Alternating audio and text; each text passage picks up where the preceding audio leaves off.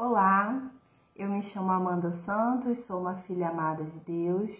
Hoje eu vim compartilhar com vocês Atos dos Apóstolos, capítulo 16, a parte 1 de 4.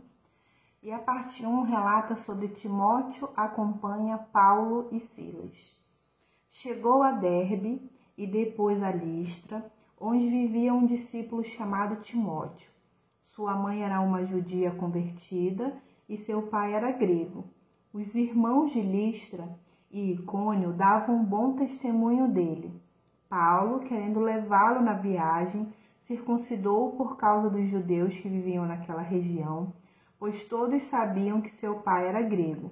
Nas cidades por onde passavam, transmitiam as decisões tomadas pelos apóstolos e presbíteros em Jerusalém, para que fossem obedecidas. Assim, as igrejas eram fortalecidas na fé e cresciam em número cada dia. Esse trecho bíblico aqui, eh, eu pensei sobre quatro alvos de oração: bom testemunho, obediência, fortalecimento e crescimento. Vamos orar? Senhor Jesus, que a nossa vida possa refletir ao Senhor, que nós possamos ser luz, Senhor, em meio a toda essa escuridão que está no mundo tantas coisas erradas acontecendo, Senhor. Tem misericórdia de nós. Oro, Pai, para que nós possamos ser obedientes à tua palavra, ao que o Senhor nos instrui.